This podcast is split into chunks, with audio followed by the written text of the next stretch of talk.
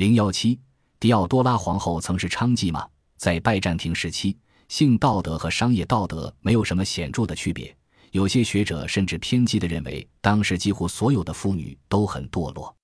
不过大致说来，拜占庭的妇女地位很高，从来没有法律和风俗让妇女感到过这么少的拘束，也从来没有妇女在政府里有过这么大的影响力。拜占庭皇后狄奥多拉约五百至五百四十八，就是这种风俗影响下的受益者。这是扎什丁尼王宫的遗址。狄奥多拉皇后是如何走进这座王宫的？狄奥多拉是扎什丁尼一世的皇后。拜占庭最负盛名的历史学家普罗科皮厄斯在其《论建筑物》一书中，对狄奥多拉的一座雕像曾这样描述：这座雕像虽美，却仍远逊于皇后之美，因为凡人根本不可能用文字来形容，或以雕像来描绘出它的迷人之处。然而，普罗科皮厄斯却在他未发表的一本著作中揭发了皇后婚前的丑闻。根据他的记载，狄奥多拉是个驯雄师的女儿，在马戏团中长大，以后当过演员与妓女，以其猥亵的哑剧风靡了整个君士坦丁堡。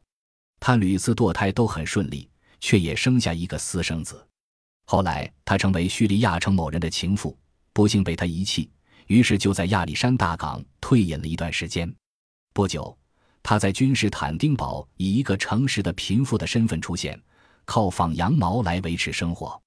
扎什丁尼一世爱上他后，先以她做情妇，然后娶她为妻，最后又立她为皇后。普罗科皮厄斯的著作向来以正确而公正著称，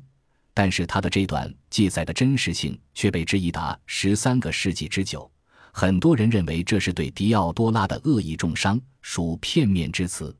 但是对皇后了解很深的以弗所的约翰也曾称皇后为娼妓狄奥多拉。看来皇后早年为娼妓，并非纯属捏造，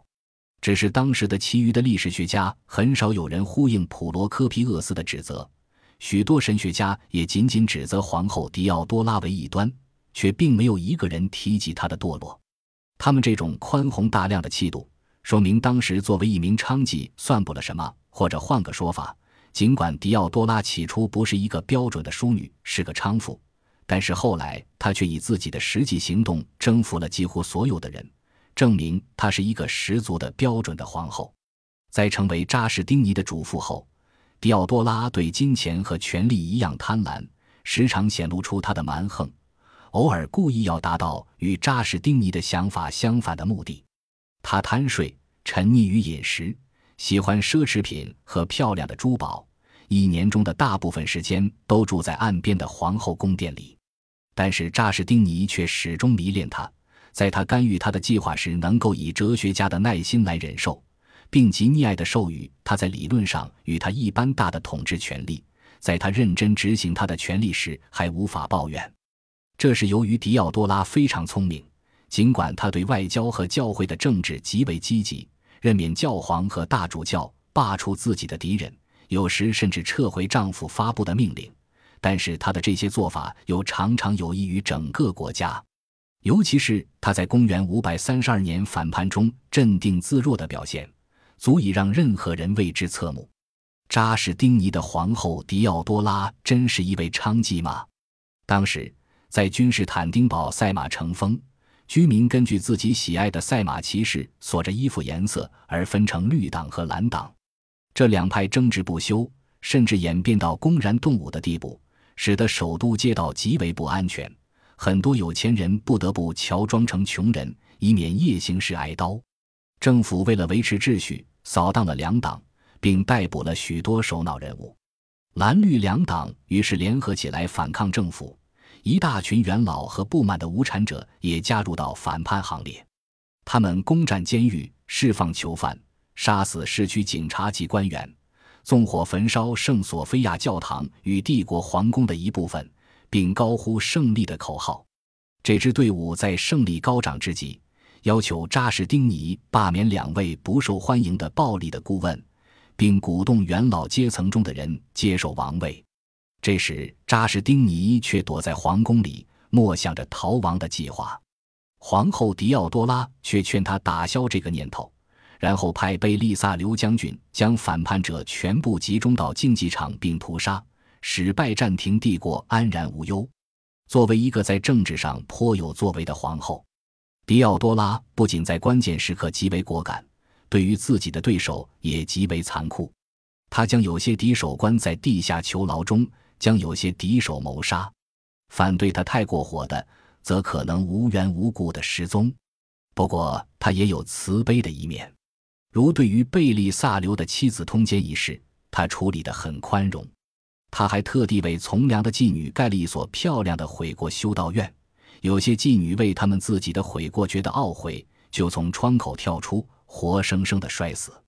他对朋友的婚事有着慈母式的兴趣，撮合了好几对佳偶。有时还以对方答应一桩亲事作为他他在王宫里获得晋升的条件。他是最早承认妇女权利的统治者之一。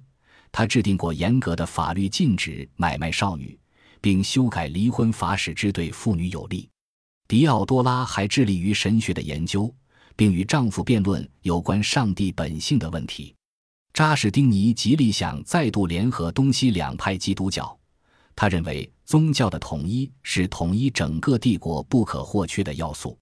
但是狄奥多拉却认为在这方面东派绝对不肯与西派妥协。同时，他判断帝国的势力和资源财富整个都在亚洲及埃及等附属地区，而不是在被野蛮主义和征战摧毁了的西方诸省。他缓和了扎什丁尼惯常的无奈性，保护异教徒，向教皇制度挑战。暗中鼓励东方成立一个独立的基督一元论的教堂。狄奥多拉不愧为一个敢作敢为的女性，她的这种性格正好与扎什丁尼有些优柔寡断的性格互补，这也是扎什丁尼为什么始终迷恋她的最主要的原因。这样的人，即使他从前有过不光彩的经历，做过娼妓，对于他成为皇后又有什么妨害呢？更何况他在政治上的表现又可圈可点。再说，作为一国之君的扎什丁尼都不以皇后的过去经历为忤逆，后人又何必耿耿于怀呢？